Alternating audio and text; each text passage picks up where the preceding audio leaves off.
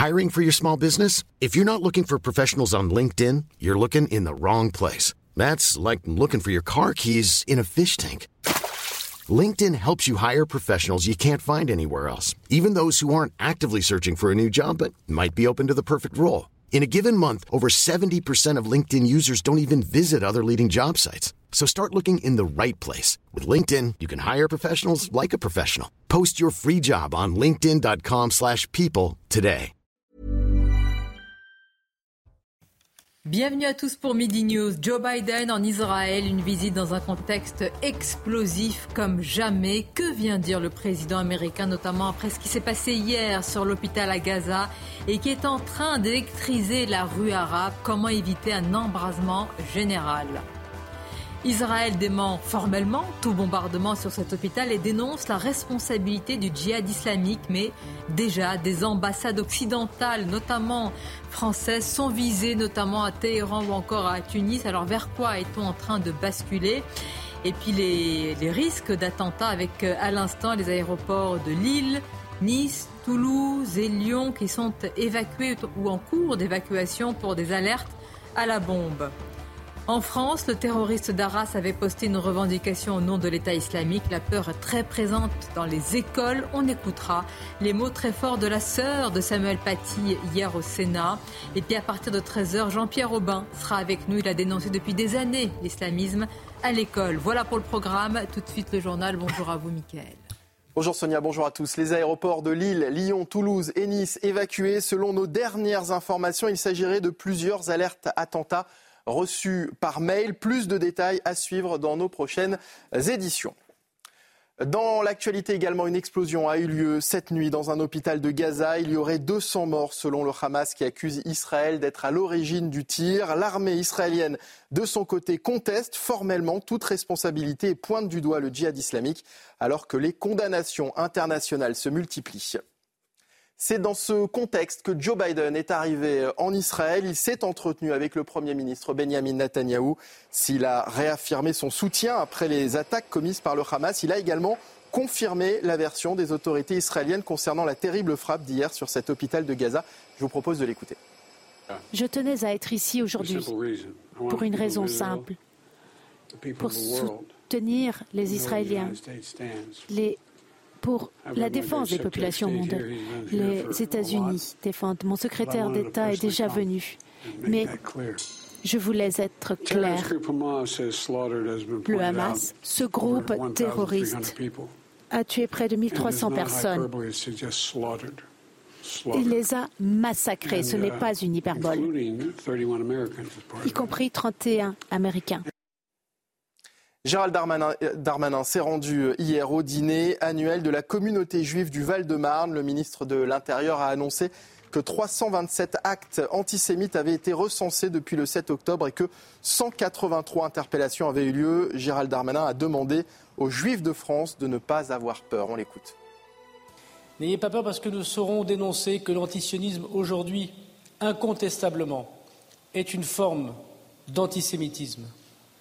N'ayons pas peur parce que nous savons que lorsqu'on s'en prend aux Juifs en France, on s'en prend à la République, on s'en prend à ceux à qui nous devons protection.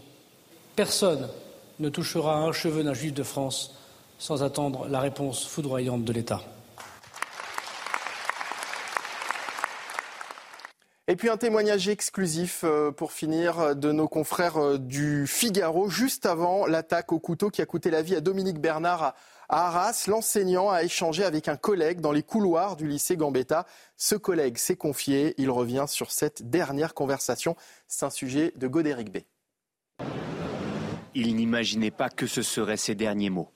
Dans le hall du lycée, Dominique Bernard s'est confié à un de ses collègues, également professeur de lettres. Les deux hommes ont évoqué la situation entre Israël et la bande de Gaza.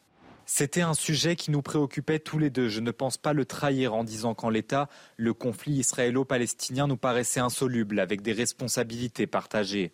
Les enseignants ont également parlé de leurs élèves, mais aussi de la difficulté d'enseigner la littérature. Il m'a parlé plusieurs fois ces dernières années de la difficulté de transmettre. C'est ce qui le préoccupait, du manque de goût pour la culture, de l'ignorance et du manque d'attention en classe. On est tombé d'accord pour dire que c'était de pire en pire. Avant de se quitter, Dominique Bernard a glissé à son collègue On court à la catastrophe. Quelques instants plus tard, le professeur fait face à l'assaillant armé d'un couteau. Il a eu une manière de réagir beaucoup plus sage que n'aurait été la mienne. C'était quelqu'un de profondément pacifique et doux. J'aurais aimé l'aider, j'aurais aimé être là pour lui. Ces obsèques auront lieu demain à la cathédrale d'Arras, en présence d'Emmanuel Macron. Et voilà, Sonia, ce qu'il fallait donc retenir de l'actualité à midi sur CNews.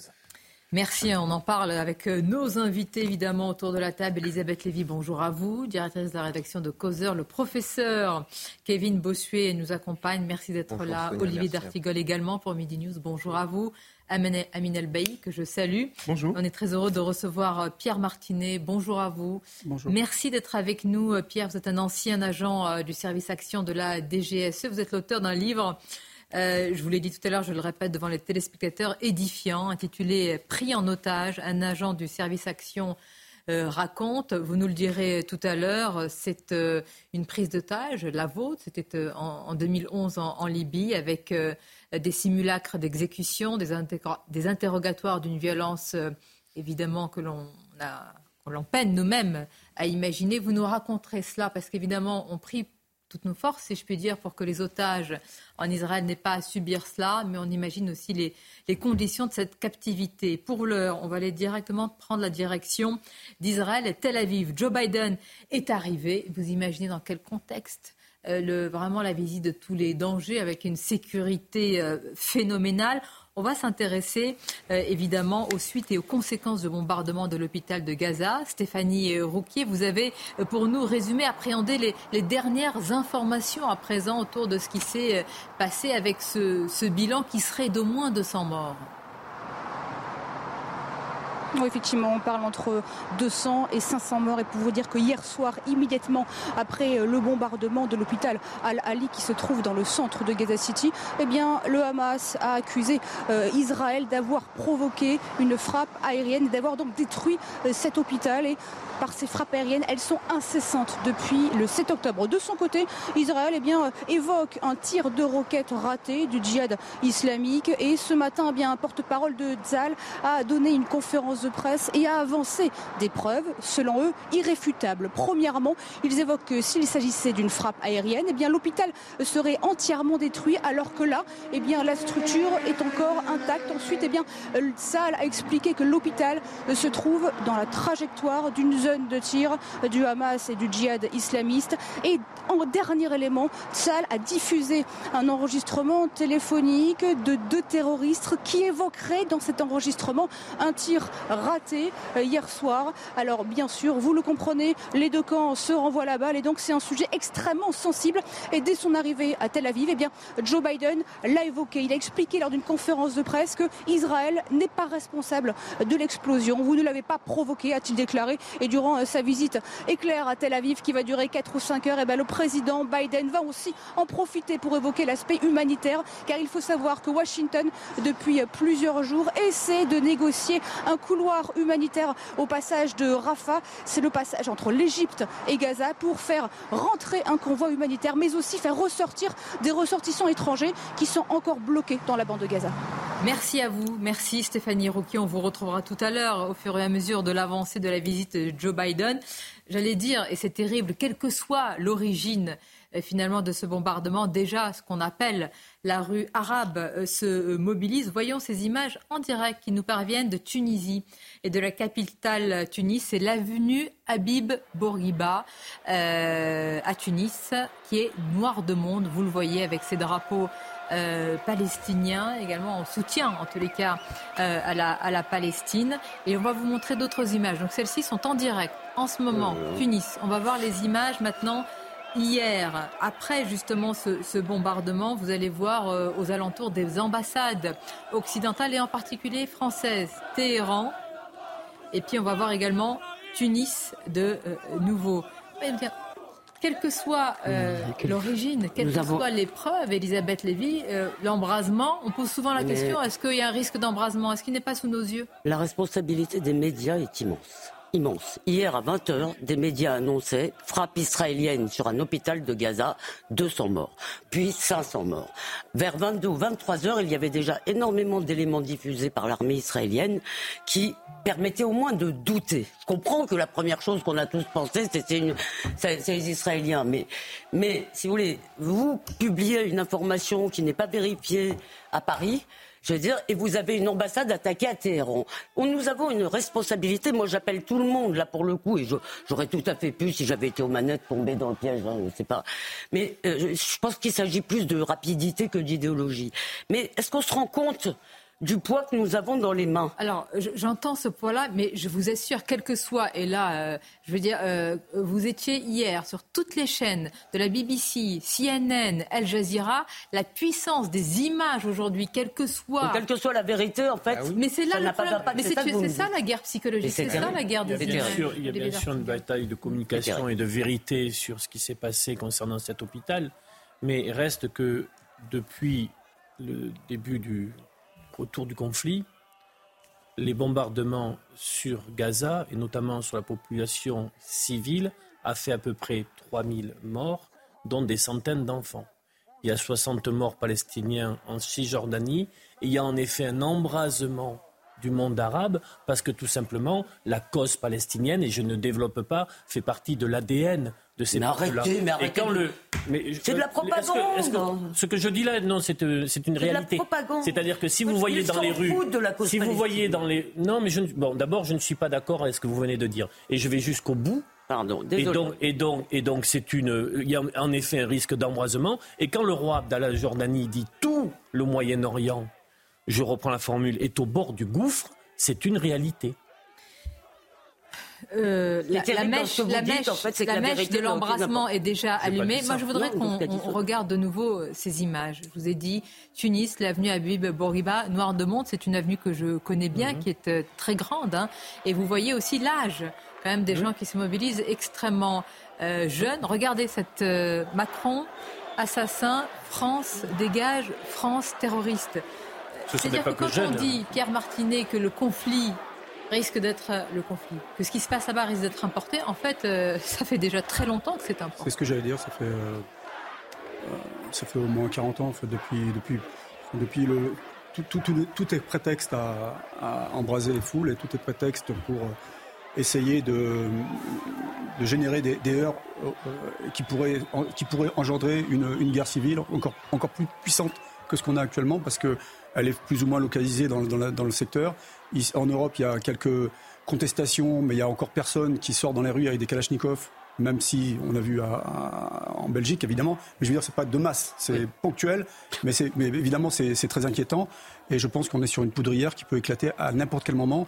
Et imaginez que la France dépêche des forces spéciales ou mon ancienne unité pour aller essayer, pour libérer des otages. Il faudra bien évidemment pénétrer dans la bande de Gaza.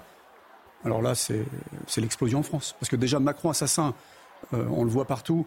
Mais si en plus on envoie des forces spéciales pour libérer des otages, parce que je rappelle qu'il y a quand même beaucoup de Français qui sont, otages dans la bande de Gaza, qui est un vrai labyrinthe avec des, tunnels partout, des, caves, c'est impossible de, circuler. Euh, et il y a aussi des morts. Dans un cas comme ça, dans d'autres temps, je n'ai aucune information, dans d'autres temps, il y aurait déjà eu des représailles. Et celui qui a appelé au, au, vendredi noir serait déjà euh, dans, le viseur des, services spéciaux. C'est une situation inédite, poudrière, risque de contagion, euh, embrasement. Alors regardez, donc ces manifestations à Tunis. Nous avons sur notre sol, dans l'Hexagone et dans d'autres capitales européennes et occidentales, Kevin Bossuet, des manifestations appelées pro-palestiniennes. Reconnaissons euh, qu'à l'heure actuelle, ce sont surtout des manifestations anti-israéliennes, anti-juives. Mais au fur et à mesure de ce qui va se passer, est-ce qu'on pourra empêcher longtemps, je vous pose la question, des gens de se réunir euh, pacifiquement, ils vont vous dire, eh bien, pour euh, soutenir la Palestine. Est-ce qu'on pourra le faire longtemps dans notre pays ça va, être, ça va être hyper compliqué, mais il faut que nous soyons fermes. C'est hyper important parce que derrière les manifestations pro-palestiniennes, évidemment, on est tous émus par rapport à ce qui se passe euh, à Gaza avec ces Palestiniens, ces enfants palestiniens qui sont morts. Mais derrière ces manifestations pro-palestiniennes, il y a parfois une volonté de défendre le Hamas. On l'a vu il y a quelques jours à Paris, par exemple, il y a euh, des manifestants qui avaient le drapeau pro-palestinien qui ont été arrêtés par la police et qui criaient dans les rues de Paris mort aux juifs. On est quand même euh, à ce niveau-là en France. Et moi, en tant qu'enseignant, je le vois.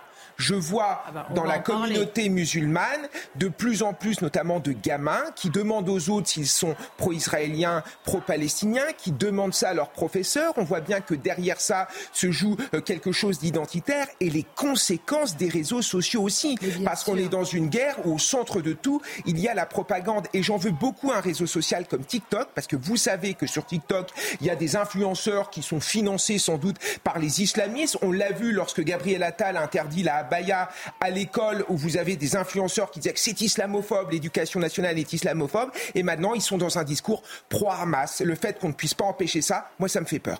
Oh là là, c'est terrifiant. Mais on va continuer à en parler parce qu'il est vrai qu'aujourd'hui, il y a tout ce qui se passe là-bas, une résonance incroyable. On l'a vu malheureusement avec l'assassinat terroriste d'Arras, avec euh, l'attaque de Bruxelles. On va continuer à en parler, mais tout d'abord, les titres avec vous, Michael. Pour Joe Biden, la frappe qui a tué hier plus de 200 personnes dans un hôpital de Gaza a été menée par des combattants palestiniens. Le président américain soutient donc la version israélienne. Il s'est entretenu avec le Premier ministre Benjamin Netanyahou. Des milliers de manifestants en colère rassemblés hier soir devant l'ambassade de France à Tunis, drapeau palestinien à la main, ils ont dénoncé le soutien de la France à Israël et réclament le renvoi de l'ambassadeur français. Et puis le groupe État islamique revendique l'attentat qui a coûté la vie à deux Suédois lundi à Bruxelles. Selon le groupe terroriste, l'action visait la Suède en raison de son appartenance à une coalition mondiale luttant contre le djihadiste. Euh, les djihadistes. Hier, l'assaillant a été mortellement blessé lors de son interpellation par la police belge. Et je vous rappelle également cette information, il y a de nombreux aéroports euh, français qui sont euh, évacués, notamment celui de Lille, Nice, Toulouse, Lyon, là encore pour des alertes à la bombe. Alors euh, à chaque fois, évidemment, il faut vérifier. Ce sont des alertes qui ont été reçues par mail, apparemment, selon les sources de police. Ça avait été le cas pour le château de Versailles, ça a été le cas pour le musée du Louvre, ça a été le cas pour la gare du Nord. Donc imaginez le contexte également dans lequel nous sommes. Amine Bailly, je vais vous laisser aussi réagir à, à ces images de manifestations qui deviennent aussi et qui prennent, je trouve, très rapidement la tournure de manifestations anti-françaises aussi. Hein. À chaque fois, c'est euh, euh, nous sommes visés, la France, Emmanuel Macron. C'est tout à fait, euh, je crois, la conséquence de ce que beaucoup d'experts avaient déjà estimé. Madame Mabrouk, je m'exprime pour la première fois sur un plateau télévision sur le conflit israélo-palestinien. Moi, j'ai fait le choix pendant euh, plusieurs jours de quitter les plateaux de télévision et de regarder euh, la situation avec lucidité. Moi, je suis un homme de droite. je me souviens, je me souviens de, du sens de la diplomatie que la droite a toujours été capable de porter dans le monde. Nous sommes à droite les héritiers de la vision de Dominique de Villepin, qui a été un grand diplomate et qui a permis d'éviter le pire en Irak. Nous sommes à droite les héritiers du général de Gaulle, qui a toujours porté la ligne diplomatique de la France, une ligne d'indépendance. Nous sommes à droite. Euh, les héritiers, je crois, les héritiers de cette ligne d'indépendance, cette voie de la paix. Et, la France aujourd'hui. Nous ne le sommes plus Aujourd'hui, la France, elle doit être capable de réunir les deux peuples, le peuple israélien et le peuple palestinien. Moi, je suis pour la solution à deux États. je suis pour la solution à deux États. Je suis aujourd'hui pour une solution à deux États. et ce que je vous dis, personne ne l'entend. Madame la France n'a même pas voté hier sur proposition de la Russie le cessez-le-feu humanitaire à l'ONU. La voix de la France, c'est celle de la paix la voie de la réconciliation, c'est d'abord celle de la paix, c'est la responsabilité de la France. Attendez, c'est vrai que le n'a pas été prononcé depuis plusieurs ans, mais dites-moi, nous sommes quelques jours après des attaques d'une. Je veux dire, il n'y a même pas de mots pour les qualifier. Mais, Madame, le Hamas. Le Hamas, qui voulez-vous asseoir autour le de la table? est une organisation terroriste. C'est une organisation islamiste qui dessert la cause palestinienne et qui dessert également euh, la paix et la stabilité au Proche et au Moyen-Orient. Mais il y a, et ne confondons pas tout, ne rentrons pas dans cette confrontation inutile entre Israël et le Hamas. Faisons en sorte que les populations civiles israéliennes et les populations civiles palestiniennes puissent vivre côte à côte. À quand une solution à deux États Mais, ce n'est pas du tout audible. Non, mais c'est pas ça, si vous voulez. C'est que là, on est à... vous, renvoie, vous nous dites, on va pas rentrer dans le conflit, on va pas se demander qui a raison, qui a tort. Mais c'est pas le rôle de la France. Excusez-moi, je viens de vous écouter, alors vous serai reconnaissante de faire de même. Merci. Donc, euh, on ne va pas rentrer. C'est ce que vous nous dites. En, gros, c'est cinq minutes pour le Hamas, cinq minutes pour Israël, et puis après, on fait la paix. Et la paix demande une séparation et certainement pas une réunion. et là, je voulais dire deux mots. Un, sur ce que vous avez dit tout à l'heure, qui me fait peur parce que ça veut dire que nous sommes réellement dans l'ère de la post-vérité. Car quoi que, que nous apprenions de réel, et il y a beaucoup d'éléments, il y a cette conversation entre deux membres du Hamas qui a été diffusée par l'armée israélienne, et il y a beaucoup d'éléments qui vont dans ce sens. Quoi que nous apprenions, la vérité, de toute façon, n'aura aucun impact sur ces foules. Elisabeth Donc nous sommes dans l'ère de la post-vérité. Qu'est-ce qui s'est passé quand, euh, euh, quand il y a eu la fiole Non, non, la fiole sur les, sur les armes de destruction massive en Irak, c'était la vérité? Oui, oui, C'était pas la vérité des États-Unis. C'est pire encore avec TikTok. Avec... Donc je vous apprends et la, rien. Et la deuxième chose, pour quand même un mot sur la visite de, de, Joe Biden, qui est absolument essentielle dans le contexte, parce que c'est un message. Il va pas venir réellement faire quelque chose. Il va essayer, je pense, puisqu'il a rassuré les Israéliens, de leur dire, puisque vous êtes rassurés puisque moi je, me suis engagé à tenir Hezbollah, mhm. euh, djihad, euh, pas djihad, Hezbollah, Liban, euh, Iran, je me suis Syrie. vous êtes rassurés, donc vous avez besoin de moins frapper. On est peut-être que c'est cela, mais surtout, si vous voulez, il y a en Israël, ils ont il a dit une chose tout de suite que, qui est quand même assez rare. Il a dit les Israéliens auront tout ce qu'ils voudront. Donc il y, a un engagement clair. Mais euh, ce que vous dites dans votre phrase, vous dites il est venu assurer que. Mais je crois que euh, et tous les experts vous diront personne à l'heure actuelle. Euh, même si Joe Biden, qui est le président des États-Unis, ne peut assurer que le Hezbollah ne va pas rentrer demain dans le jeu. Personne.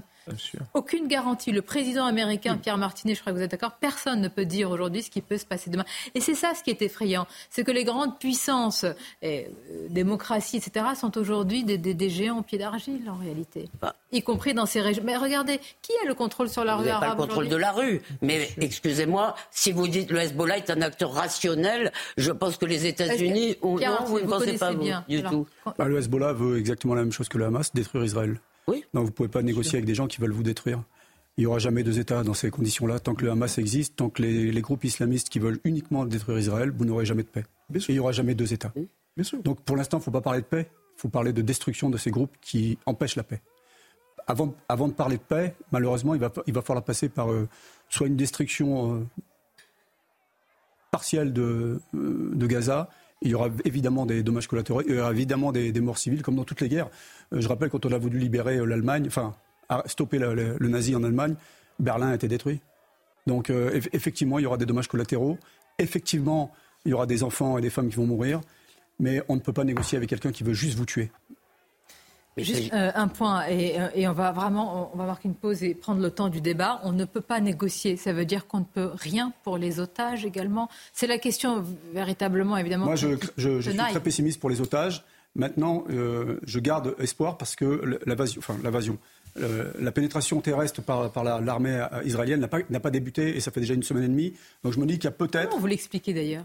Bah, bah, déjà l'arrivée de Biden. Ils attendaient peut-être l'arrivée effectivement, de, mais il faut de l'information, il faut de l'info, il faut des, du renseignement. Et pour avoir du renseignement sur place, euh, la NSA, tous les services, tous les effets de renseignement israéliens qui sont très performants ne peuvent pas aller au fond des caves. Ils ont besoin des gens sur place. Je ne sais pas quelle est l'étendue de leurs sources et de, leur, de leurs informateurs sur place. Donc il faut, avant, avant dans toute euh, mission militaire ou action militaire, avant de faire un pas, il faut de l'information et du renseignement. Pour l'instant, je pense qu'ils n'ont pas tous les éléments en main. Et il y a un, enjeu international, puisque les, otages sont internationaux. Donc, c'est évidemment, euh, ils marchent sur des œufs, donc c'est facile. On pourrait dire, on, sacrifie les otages. situation? On, sacrifie, on sacrifie les, otages et on pénètre dans, Gaza.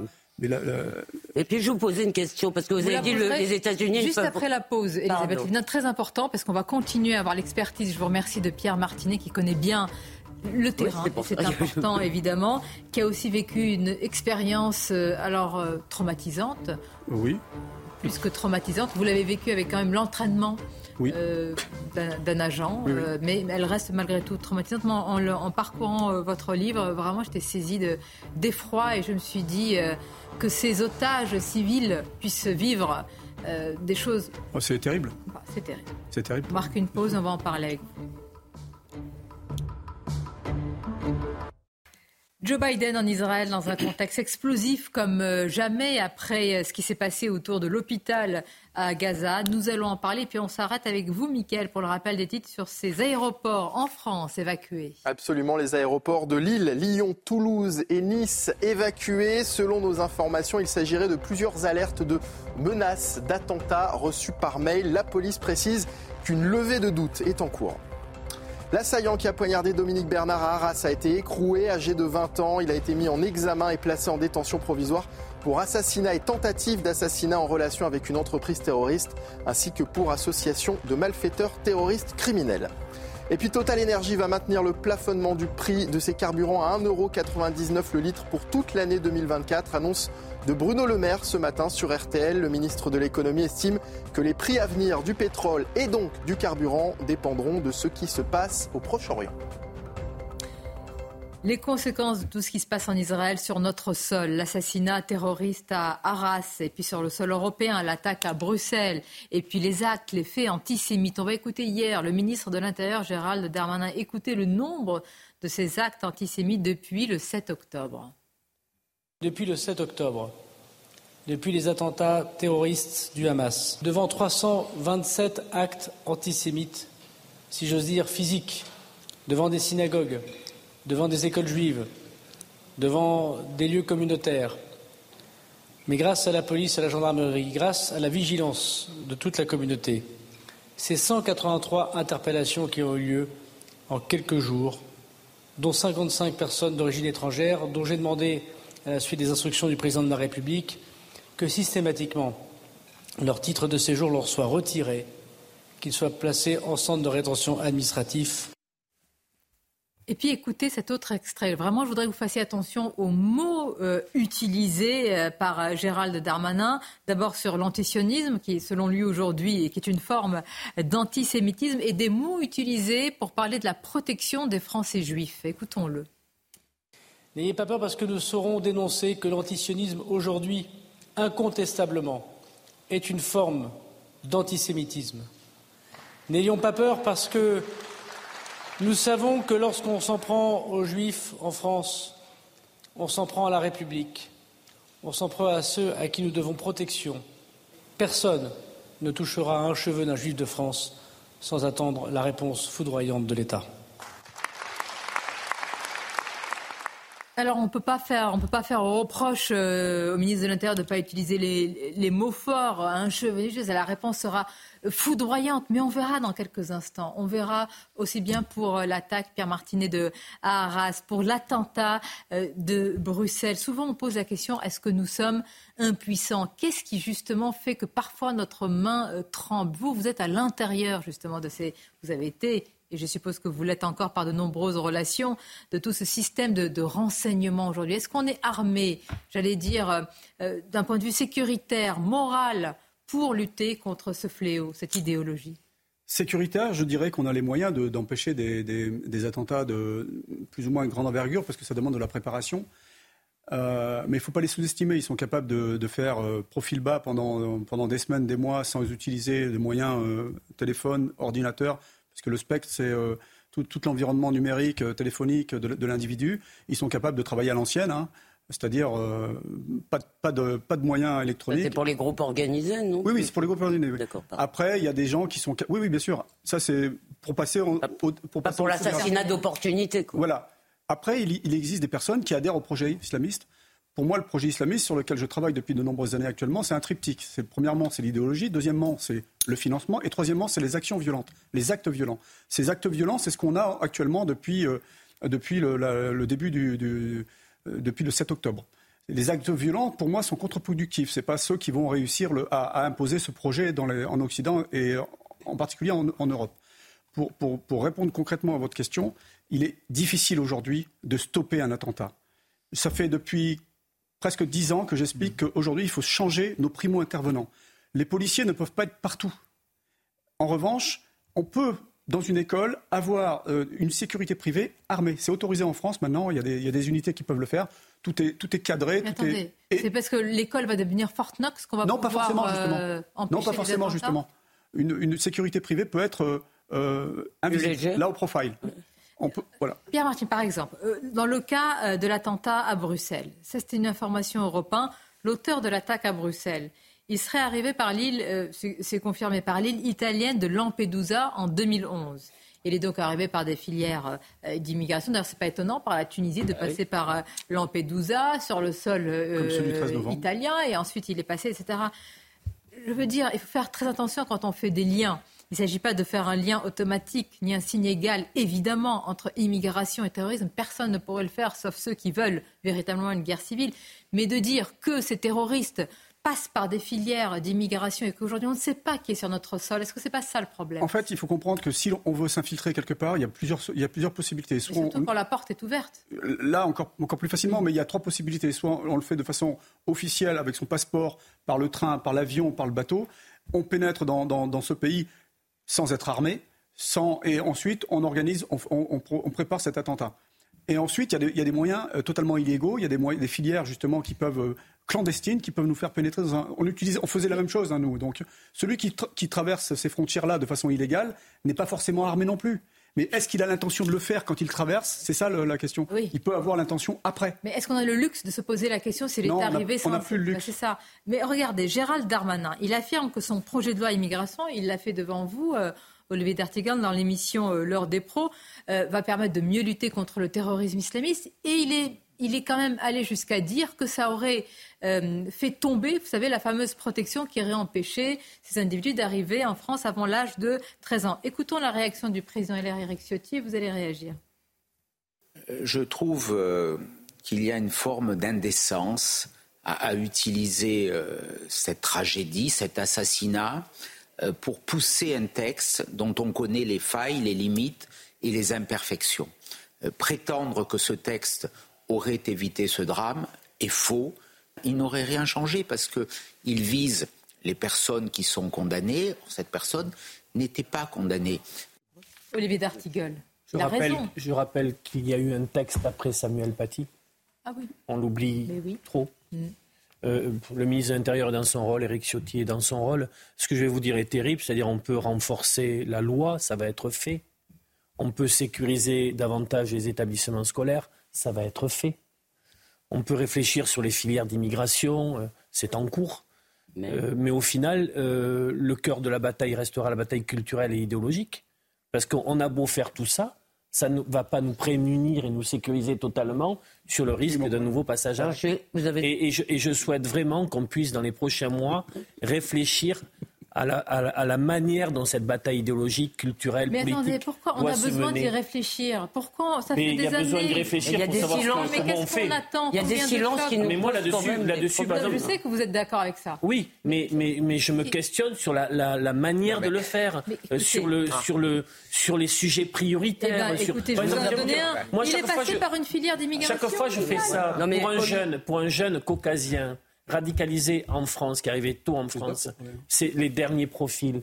En quoi le projet républicain, ce qu'on peut porter, peut l'emporter sur notre imaginaire. Euh, dans cette bataille, nous avons absolument besoin de nos compatriotes musulmans. Dans cette bataille, nous avons besoin que tous ces musulmans qui aiment la France se mobilisent. Parce qu'on ne s'en sortira pas sinon. C'est une bataille à l'intérieur. C'est une bataille pour la conquête des esprits à l'intérieur euh, de, de, la communauté musulmane en France. Donc on ne on ne la gagnera pas si eux euh, en masse ne se mobilisent pas avec nous. Mais écoutez, quand, vous n'arrivez pas à parler du sujet de l'immigration sur ces sujets-là, quand vous n'arrivez pas à savoir qui est sur votre sol, comment voulez-vous vous protéger?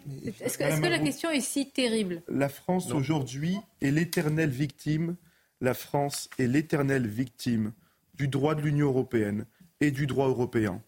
Euh, je crois que si nous voulons véritablement assurer la sécurité collective et lutter contre ce fléau qu'est l'immigration incontrôlée, avec ce fameux terroriste de Bruxelles qui est venu de l'île de Lampedusa, il faut retrouver immédiatement la maîtrise de nos frontières, c'est-à-dire renégocier l'accord Schengen et fermer provisoirement pour assurer la sécurité du peuple français nos frontières. Et la deuxième solution, Madame Mabrouk, c'est qu'aujourd'hui, un étranger, même entré clandestinement en France, peut parfaitement se faire régulariser grâce à l'article 8 de la Convention européenne des droits de l'homme et grâce à la circulaire Valls que le président de la République, Emmanuel Macron, refuse d'abroger.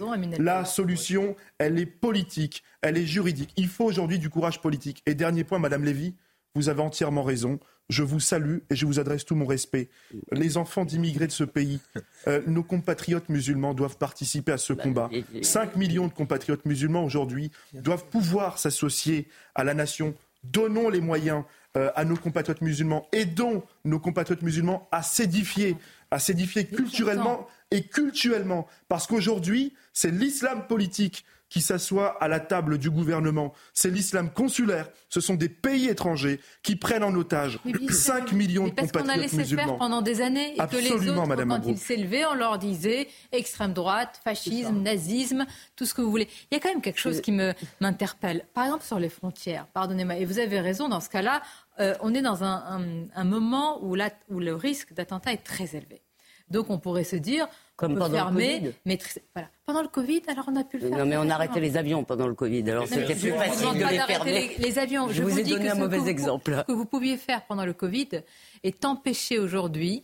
Pourquoi ah bah, On ne peut pas parce qu'il y a la, le, le, le, fameuse CEDH. On ne peut pas parce qu'il y a une jurisprudence européenne. Non, on ne peut pas déjà. On peut pas arrêter le trafic aérien, si vous voulez, pour empêcher les attentats. Déjà. On peut maîtriser. Non, non, non, mais on peut. est-ce qu'on peut maîtriser au moins ceux en ce moment qui rentrent sur Alors attendez, bah, probablement pas complètement, mais évidemment qu'on peut. Et d'ailleurs, il faut rendre cette justice à Gérald Darmanin. Moi, il a dit quelque chose qui m'a fait très plaisir euh, lors de votre émission.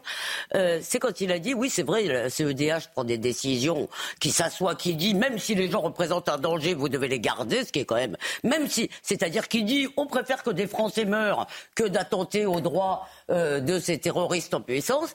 Mais euh, Gérald Darmanin l'a déjà fait d'ailleurs. Il a, il a dit, on expulse. Oui, après, alors il l'a dit très.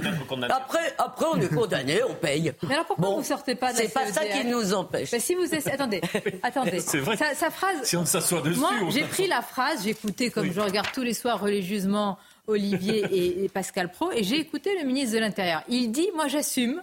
J'assume d'être allé contre une décision de la CEDH. Bah Donc, si vous assumez, Monsieur le ministre, oui, Monsieur le ministre de l'Intérieur, c'est que vous, vous, êtes en train de nous dire que cette décision va contre les intérêts de la France. deux Russes d'ailleurs de bah, mémoire. alors, Qu'est-ce que vous attendez pour euh, nous sortir cette jurisprudence C'est tout un bazar juridico-politico-diplomatique. Non, mais moi, je veux qu'on le fasse. moi, je veux qu'on le fasse. Mais si vous voulez, on, est sur beaucoup de fronts en même temps. Il faut changer la loi, changer le droit des... Mais surtout, il faut changer l'état d'esprit de ceux qui l'appliquent. Moi, j'ai un ami qui travaille en ce moment à la préfecture au service des étrangers au contentieux. Pourquoi d'ailleurs est-ce qu'en ce moment ils recherchent tous des gens un peu formés? Parce que sinon ils se font retoquer leur refus. Et si vous voulez, il y a toute une usine à gaz en France. C'est 40% je crois du contentieux des tribunaux administratifs. On est dingue. Tant qu'on n'examinera pas les demandes d'asile à l'extérieur, si vous voulez, on ne s'en sortira pas. Mais il faut aussi changer l'état d'esprit des magistrats. Ah, il faut donc, si vous voulez, le, chantier est tel Mais vous avez que je suis découragée. il faut, vous savez quoi? Il faut une inversion totale ah bah de la mentalité, de tout ce que nous avons connu pour essayer de lutter. Sinon, là, nous allons faire malheureusement face à une vague d'attentats. Je vais vous interroger à ce sujet, également vous, Pierre Martinet, parce que c'est vrai que d'entendre d'abord nos renseignements, il faut saluer leur travail. Parce qu'il y a tellement d'attentats déjoués, et c'est notre rôle aussi d'en parler et de dire ce qui est fait. Mais c'est vrai que pour nous tous, citoyens, les téléspectateurs, Pierre Martinet, quand on a appris que l'assaillant d'Arras a été contrôlé la veille, alors je sais, il ne portait pas d'armes, etc. Enfin, il y a quelque chose qui ne va pas. Hein. Vous allez nous expliquer euh, comment vous, vous l'avez appréhendé. Regardez ce sujet préparé par nos équipes, on en parle juste après.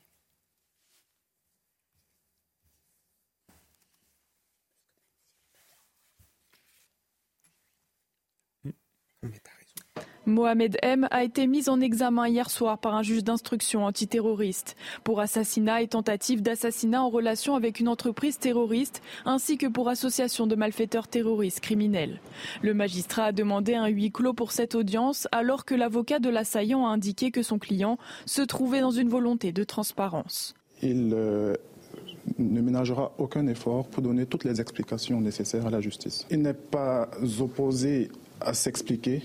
En revanche, il a bel et bien besoin de prendre euh, le temps nécessaire pour donner des réponses précises aux faits qui lui sont reprochés. Mohamed M était inscrit au fichier de prévention de la radicalisation. Toutes ces paroles faisaient directement écho à la longue déclaration d'allégeance à l'État islamique découverte dans le téléphone de l'agresseur. Dans cet enregistrement audio, Mohamed M, après avoir prêté serment à l'émir de l'État islamique, développait sa haine de la France. Ce lundi, un hommage national a été rendu à Dominique Bernard où quelques perturbations ont eu lieu pendant la minute de silence.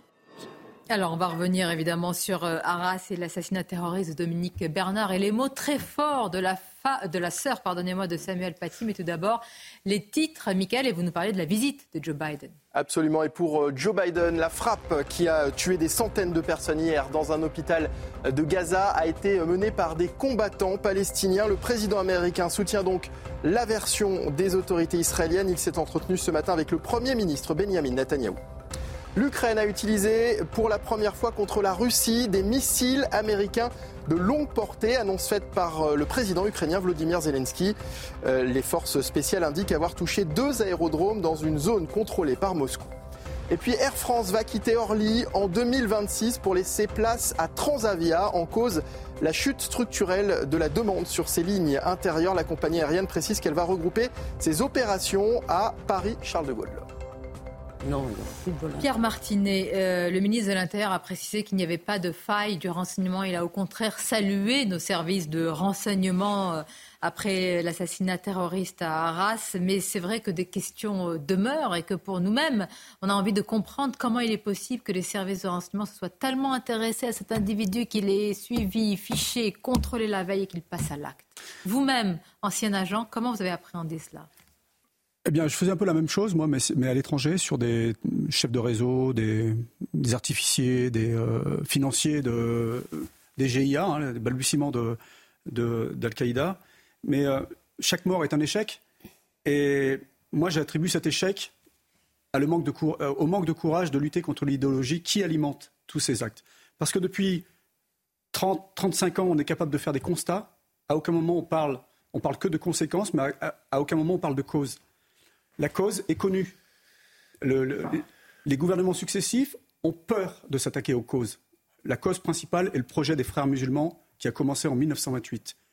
Il est venu se greffer là-dessus d'autres, groupes comme le salafisme, comme le Milougorus. Ils n'ont qu'un projet, c'est d'instaurer un califat international, global, et en particulier en Europe, qui est le ventre moule de l'Occident on est capable de s'attaquer au financement, on est capable de s'attaquer physiquement aux groupes terroristes, on est capable de projeter des, combattants, détruire euh, physiquement euh, Daesh, Al-Qaïda ou ce que vous voulez en Afghanistan et ailleurs, mais on est incapable de dire aujourd'hui il faut criminaliser le, salafisme, interdire les frères musulmans, les inscrire sur, les groupes de, terroristes internationaux, et on est, incapable de faire une chose très simple en France qu'on pourrait faire demain, remettre le religieux dans la sphère du privé et repousser toute revendication religieuse du quotidien. On essaye, on essaye. Vous avez vu la Bayat, etc. Oui, euh, mais la Bayat n'est qu'une conséquence. À chaque fois, on s'attaque aux conséquences, mais jamais à la cause principale. La cause principale, pourquoi on, ne s'y attaque pas? Parce qu'il marche sur des œufs. Ils marchent sur des œufs. De, quoi euh, ces politiques qui se succèdent ont peur? Qu'est-ce qui peut se passer Ils ont peur d'une guerre civile en France. Ils ont peur de, de, heurts intercommunautaires. Un attentat peut aussi générer des heurts intercommunautaires. Euh, en Angleterre, il y a eu quelqu'un qui a pris sa voiture et qui a écrasé quelqu'un euh, à la sortie d'une mosquée de Fisbury il y a quelques années. Et, aux États-Unis, il y a eu. Et aux États-Unis, pareil. Tout ça peut engendrer des, heures intercommunautaires et ça peut déboucher sur une guerre mais civile. Est-ce que vous allez plus loin Vous dites les frères musulmans dans notre société. Vous avez parfaitement raison. Mais est-ce qu'il faut que la diplomatie française ah, euh, pousse aussi à l'international ah, en, ayant un rapport de force plus dur avec les pays qui sont sous emprise des frères musulmans Encore faut-il peser je, Mais évidemment, non, non, mais bien sûr, j'ai pas le temps, mais évidemment, La politique française Euh, je veux dire, en Afrique, on n'a pas vu ce qui s'est passé. Euh, et d'ailleurs, ça date, Pierre Martinet, des révolutions euh, arabes, où on a appris presque le, jour même ou le lendemain ce qui s'était passé. Je voudrais consacrer ces dernières minutes qui nous restent à votre livre, inviter nos téléspectateurs à, le lire, ce que vous avez vécu, puis la manière avec laquelle vous le, vous le racontez. Vous avez donc été otage quelques jours, hein, ce qui est deux semaines, deux semaines, avec vraiment des simulacres d'exécution, avec des interrogatoires d'une violence euh, terrifiante, euh, même si on est préparé à ça. Même, qu'est-ce qui fait qu'on tient? Parce que vous vous dites, mais je pensais que j'allais crever.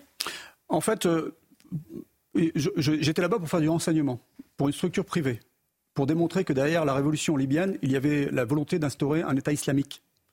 C'est ce qui s'est passé. J'explique également que les incohérences euh, de l'État français qui armait des, groupes mmh, mmh, islamistes mmh. qui se sont retournés après contre l'État français puisqu'on les a retrouvés face à nous au Sahel. Donc euh, on a été, on a été euh, arrêté, enlevé par, par une katiba islamiste qui était à, Benghazi. Ils ont tué mon, camarade Pierre Marziali, c'est pour ça ce, ce livre lui est dédié. Ils ont, ils ont, tué mon camarade Pierre Marziali à côté de moi, allongé par terre, les mains dans le dos, les mains sur la nuque exactement. Et ensuite, ils nous ont traînés dans, dans, leur, dans leur geôle les mêmes qui, accusaient Kadhafi de faire de la, torture pratiquaient la torture. Mais il faut, voir ce qu'ils faisaient. Hein. Ils torturent avec euh, électricité, simulacre d'exécution, des coups. C'était terrible. Et effectivement, là, j'étais avec euh, euh, quatre personnes. Sur les quatre, bon, cinq parce qu'il y en a un qui a été tué. Donc sur les autres, il y avait un ancien militaire qui avait à peu, près le même parcours que moi et deux, civils. Ils ont, ils ont, ils ont, ça a été très difficile pour eux. Alors, la seule façon de, pouvoir tenir, c'est de se raccrocher à tout ce qu'on peut chaque minute passée ou chaque heure passée, c'est, on, est en vie. Je pensais effectivement être tué tous les jours, puisque tous les jours, ils me disaient qu'ils allaient me tuer. Donc, euh, effectivement, donc c'était assez compliqué à vivre euh, sur le moment. C'est un peu compliqué après pour la, quand on rentre en France, mais y a, y a, on a la chance d'avoir un, système médical euh, qui traite les post-traumatiques assez efficace si on a le courage de s'y affronter et si on a le courage d'aller au bout de la démarche. Donc euh, ça. Le courage que, que, vous avez, que vous traduisez avec des mots extrêmement forts. J'invite. Je précise que je suis euh, que je l'ai fait avec Pierre, euh, Marc Junia. Tout à fait, effectivement. Je vous remercie Pierre Martinet, merci d'avoir été avec nous pour moi qui première heure pour votre analyse. Restez avec nous parce que nous avons des, invités de qualité. Je vous en remercie. Jean-Pierre Robin. Alors Jean-Pierre Robin, vraiment restez avec nous aussi parce que c'est l'auteur du fameux rapport Aubin qui a été euh, bah, mis de côté. C'est devenu un symbole. Et, voilà. et c'est pour cette raison qu'on en est là aussi euh, aujourd'hui, malheureusement. À tout de suite. Merci beaucoup. La deuxième partie de Midi News avec euh, cette image, Joe Biden aux côtés du Premier ministre israélien Benjamin Netanyahou et ces mots, les États-Unis aux côtés euh, d'Israël, un soutien sans faille du président américain et puis une visite dans un contexte explosif, inflammable. Après ce qui s'est passé autour de l'hôpital à Gaza, nous allons en parler. Puis restez avec nous dans cette deuxième heure de Midi News, un invité de marque, un lanceur d'alerte, Jean-Pierre Aubin, ancien inspecteur général de l'éducation. Vous connaissez nom euh, via le fameux rapport euh, Aubin qui a dénoncé depuis si longtemps justement l'entrisme islamiste à l'école. Il revient avec ce livre. Les profs ont peur et c'est la réalité. Ô combien euh, prégnant ce titre et qui colle malheureusement à, ce qui s'est passé à Arras. Nous allons en parler tout d'abord. Rebonjour à vous, Mickaël, pour le journal et ce qui se passe dans nos aéroports. Absolument. Rebonjour Sonia, bonjour à tous. Plusieurs aéroports français, dont ceux de Lille, Lyon, Toulouse et Nice, ont été évacués. Il s'agirait de, menaces, d'alertes, d'attentats reçus par mail depuis euh, l'attentat d'Arras vendredi. Les alertes à la bombe se multiplient. Le musée du Louvre a notamment été évacué samedi, ainsi que le château de Versailles samedi et mardi. Le groupe euh, de l'État islamique euh, revendique l'attentat qui a coûté la vie à deux Suédois lundi à Bruxelles. Selon le groupe terroriste, l'action visait la Suède en raison de son appartenance à une coalition mondiale luttant contre les djihadistes. En conférence de presse, le Premier ministre belge s'est justement exprimé sur la situation de l'Europe aujourd'hui face au terrorisme. On l'écoute. Nous sommes tous des Européens, nous partageons tous les mêmes valeurs, le terrorisme ne gagnera jamais que ce soit clair pour euh, tout le monde. Un ordre pour quitter le territoire doit devenir plus contraignant. Il faut faire respecter les décisions que nous prenons. Nous sommes, on parle beaucoup d'un état de droit. Un état de droit se fait aussi respecter dans des décisions qui sont en effet souvent des décisions qui ne sont pas évidentes d'un point de vue, euh, d'un point de vue humain. Une explosion a eu lieu la nuit dernière dans un hôpital de Gaza. Il y aurait plus de 200 morts selon le Hamas qui accuse Israël d'être à l'origine du tir. L'armée israélienne de son côté conteste formellement toute responsabilité et pointe du doigt le djihad islamique. Les explications de Maxime Lavandier.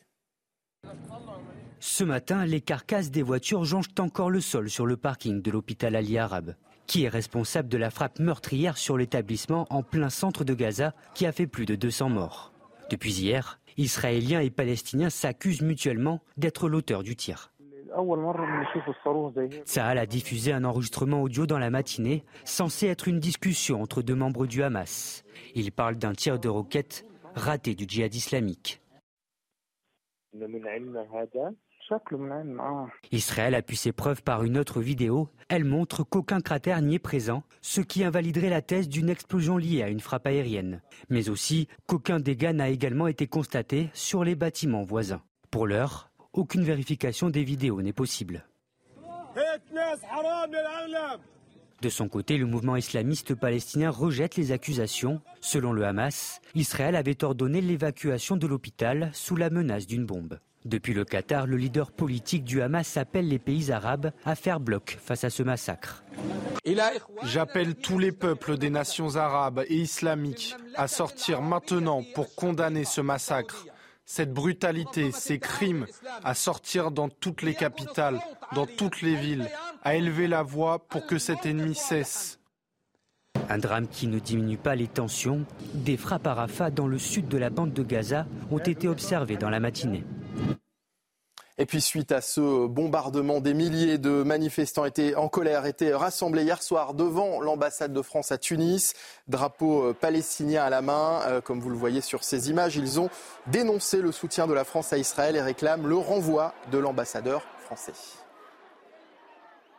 Et voilà Sonia pour euh, l'essentiel de l'actualité à 13h sur CNews. Merci à vous Mickaël. Effectivement, ces manifestations tout à l'heure, hein, nous les avions commentées en direct sur l'avenue Habib Bourguiba dans la capitale à, Tunis. On va maintenant voir cette image à Tel Aviv, en Israël, avec le président américain, c'était il y a quelques minutes, aux côtés du Premier ministre israélien Benjamin euh, Netanyahou, avec euh, ce soutien euh, plein et entier des, Américains. Les États-Unis sont aux côtés d'Israël, a dit Joe Biden. On va suivre évidemment les conséquences de cette visite dans un contexte explosif et nous parlons de ce qui, en écho de ce qui se passe sur notre sol après l'assassinat terroriste du professeur Dominique Bernard. Merci d'être avec nous et bonjour à vous, Jean-Pierre Robin. Bonjour. Je l'ai dit, vous avez été euh, pendant de très longues années inspecteur général de l'éducation nationale. Vous êtes l'auteur de ce rapport dont on parle beaucoup, dont nos téléspectateurs ont entendu pendant de longues années justement le nom, le fameux rapport Aubin, qui a dénoncé depuis très longtemps l'entrisme islamiste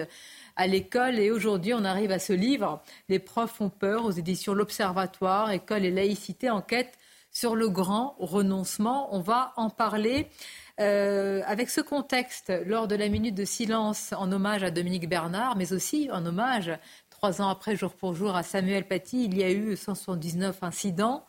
Euh, Gabriel Attal a affiché sa fermeté, a parlé de la saisine du procureur, de sanctions disciplinaires, etc. Et puis il y a ces mots de la sœur de Samuel Paty hier au Sénat, on va les écouter. Alors, est-ce que la mort de mon frère a servi à quelque chose? Bon, comme euh, vous le savez, si ça avait servi à quelque chose, peut-être que euh, M. Dominique Bernard sera, encore là. Donc je pense qu'effectivement, euh, les mesures n'ont pas du tout été prises puisque l'affaire de mon frère n'a absolument pas été analysée. Parce qu'il faut quand même comprendre que ce qui arrive à mon frère, on peut effectivement pointer des responsabilités à droite à gauche, mais c'est surtout comprendre l'entrisme islamique qui est à l'actuel dans nos écoles et qui prend de plus en plus de place et que euh, si c'est pas entre guillemets une menace de décapitation, ça, on va passer à la menace euh, d'une bombe. La société est devenue un, chaos en fait à l'heure actuelle. Si la mort de mon frère avait servi à quelque chose, Monsieur euh, Dominique Bernard serait encore là. Est-ce que, est-ce que vous le diriez aussi ainsi, Jean-Pierre Robin? C'est difficile à dire aussi de manière aussi abrupte. Mais ce qui est certain, c'est que les enseignants considèrent dans leur énorme majorité que le ministère n'a pas su tirer les leçons de l'assassinat de Samuel Paty. Et euh, il y a une partie du, ressentiment des professeurs qui se dévie d'ailleurs sur l'institution et qui euh, met, euh, accuse le ministère de l'Éducation nationale, la hiérarchie, de ne pas considérer leur désarroi et de ne pas considérer les difficultés dans lesquelles ils sont. Je voudrais qu'on écoute et on va écouter votre euh, argumentaire euh, aujourd'hui après tant d'années. Justement, vous avez vous-même dénoncé euh, ces mots à Mahuix. la sœur de Samuel Paty, Michael, cette fois-ci sur le pas de vague, justement, et, et j'allais dire les conséquences dévastatrices de ce slogan, entre guillemets. Dans cette partie géante de 1, 2, 3 soleils, le maître mot est T'as bougé, tu dégages. Cette pathologie paralysante et tétanisante semble avoir atteint par contagion l'État tout entier la culture du pas de vague sur l'alibi à la soumission. Terme injurieux mais surtout inavouable. Pour être capable et coupable du pire, il faut bien se trouver des raisons. Le pas de vague qui a euh, entraîné, selon vous, le grand renoncement, c'est ainsi que vous le euh, qualifiez? Oui, il suffit de regarder les, chiffres des, atteintes à la laïcité et de ce qui remonte à la hiérarchie pour voir que le pas de vague fait des ravages. Je, montre dans le livre que entre le nombre d'incidents réels dans les classes et ce qui en remonte au ministère et les chiffres qu'il nous délivre chaque mois, il y a sans doute un rapport de plus de 1 à 100. C'est dire la force du, pas de vague, c'est-à-dire du manque de confiance, au fond, des professeurs vis-à-vis de la hiérarchie. Lorsqu'on regarde euh, au niveau des chefs d'établissement, euh, on s'aperçoit qu'à travers des enquêtes aussi, que c'est le même phénomène. Ils ont peur aussi pour leur carrière, pour euh, l'évaluation, pour le mauvais jugement qu'on pourrait avoir si on savait qu'ils n'avaient pas su résoudre un problème, qu'ils étaient affrontés à des difficultés auxquelles ils ne savaient pas faire face. Puis il y a ce problème de l'autocensure qui est quand même un problème considérable. Un, enseignant sur deux Un enseignant sur deux, deux sur trois en histoire-géographie, deux sur trois parmi les plus jeunes, qui, voilà, scellent une partie de leur, euh, de leur enseignement, le dissimulent, euh, ne, ne, délivrent pas. Euh, je suis, je suis étonné, mais agréablement étonné de la réaction très vive qu'a eue Gabriel Attal lors de la, samedi dernier, lors de la remise du prix Samuel Paty à la Sorbonne, pour dire, c'est le Premier ministre qui dit cela, je sais que 50% des professeurs d'autocensure. C'est un poison pour l'école et il se donne pour objectif de faire en sorte que progressivement, évidemment, euh, on n'en soit plus là et que tous les enseignements, il a insisté sur le tout, tous les enseignements soient délivrés aux élèves. Ce que je crains évidemment, ce qu'on peut craindre, c'est qu'avec euh, l'assassinat de Dominique Bernard à Arras, ces chiffres soient encore évidemment. pires à la prochaine enquête. Évidemment. Euh, Gabriel Attal, et c'est vrai, ça, on, on est passé, euh, on est passé euh, de Papandiaï à, à, Gabriel Attal, qui affiche sa volonté, il faut le dire, hein, quand c'est fait, sa fermeté. Parce que sur Samuel Paty, quand même, on écoute encore la sœur, quand même, le nom de Samuel Paty. Le nom. Alors, je ne parle même pas de, la dénomination du, collège hein, avec ce, qui s'est passé. Je parle même au sein de, l'enquête, etc. Regardez comme son nom a été effacé justement et mis de côté. Écoutons-la. Il nous a été dit effectivement peu euh, dans les jours qui ont suivi sa mort que son collège où il avait exercé allait porter son nom. Euh, néanmoins, de ce qui s'est passé dans la réalité, c'est que rapidement on a vu que des personnes s'y opposaient, notamment donc le personnel sur place, qui était un peu dans la crainte, etc. Donc, bon, de toute façon, on a laissé faire les procédures. On ne va pas forcer les gens à faire ça, même si effectivement la symbolique était bien sûr importante. Et on manque, je pense, un petit peu cruellement de symboles et de figures de proue en France. Mais euh, donc là, nous, sommes aux trois ans. De ce que j'en ai vu par voie de presse, le maire de Conflans-Sainte-Honorine est en train de trouver un square qui n'est même pas construit pour euh, donner ce nom à ce square au nom de mon frère. Comme ça, la prochaine fois, on dira, bah, il y a déjà un square, on ne peut pas donner le nom du collège. Alors effectivement, il y avait cette partie, il y avait une autre partie dans la suite de son propos où elle évoquait que même dire, pour des responsables, quand il s'agissait d'évoquer, oui, euh, le nom n'était pas euh, prononcé. Euh, restons sur, sur cela. Et ce que dit Jean-Pierre Aubin, vous êtes professeur depuis combien d'années, Kevin Bossuet? Dix ans. Le rapport Aubin. Euh... 2004. 20 ans. Oui. Oui. Donc vous êtes arrivé dans cette vague de, bah, de grands renoncements. pas de vague. Je suis arrivé dans cette vague de grands renoncements, mais il faut être aussi juste. Évidemment que de manière générale, il y a un tabou sur la question de la montée de l'islamisme à l'école, mais il y a aussi des acteurs de terrain qui agissent. Il y a des chefs d'établissement qui sont aussi très bien, il y a des professeurs qui sont aussi très bien. Moi, ce qui me marque depuis mon entrée dans le métier, c'est le manque de formation des professeurs. Il y a beaucoup de professeurs qui ne savent pas ce que c'est que la laïcité, qui ne sont pas à l'aise avec ces questions, qui ne savent pas quoi répondre à leurs élèves. Il y a aussi autre chose qui me gêne beaucoup, c'est la la part importante de l'idéologie véhiculée notamment par un bon nombre de syndicats qui font de ces questions une question taboue. Moi, j'écoutais le jour, euh, euh, c'était samedi dernier euh, ou dimanche dernier, le week-end dernier, lorsqu'on a rendu hommage à Samuel, pardon, à Monsieur Bernard. Bernard il y a une syndicaliste du SNES FSU qui a dit pas d'instrumentalisation. Comment ça, pas d'instrumentalisation? Mais personne ne veut instrumentaliser sa mort. Ceux qui instrumentalisent quelque chose, c'est par exemple ceux qui se sont emparés de l'interdiction de l'abaya par Gabriel Attal pour nous raconter que l'éducation nationale était islamophobe ou que Gabriel Attal était islamophobe et qui ont mis de ce fait une cible sur les chefs d'établissement ou les professeurs qui vont devoir appliquer euh, cette mesure. Évidemment qu'il y a un pas de vaguisme dans l'éducation nationale qui s'explique de plusieurs manières. Tout d'abord, la peur d'être jugé. Mais surtout, est-ce qu'il est fini? Pardon, parce non, que il n'est pas fini. Non, mais alors attendez. Euh, mais y a une vous avez un ministre qui dit publiquement, officiellement, que chaque professeur doit pouvoir, etc., etc. Euh, il n'a pas, un bouton. Il n'a pas un bouton, oui, mais qu'est-ce qui, qu'est-ce qui freine pour que tout arrive, ah, que tout infuse? Qui? Quoi?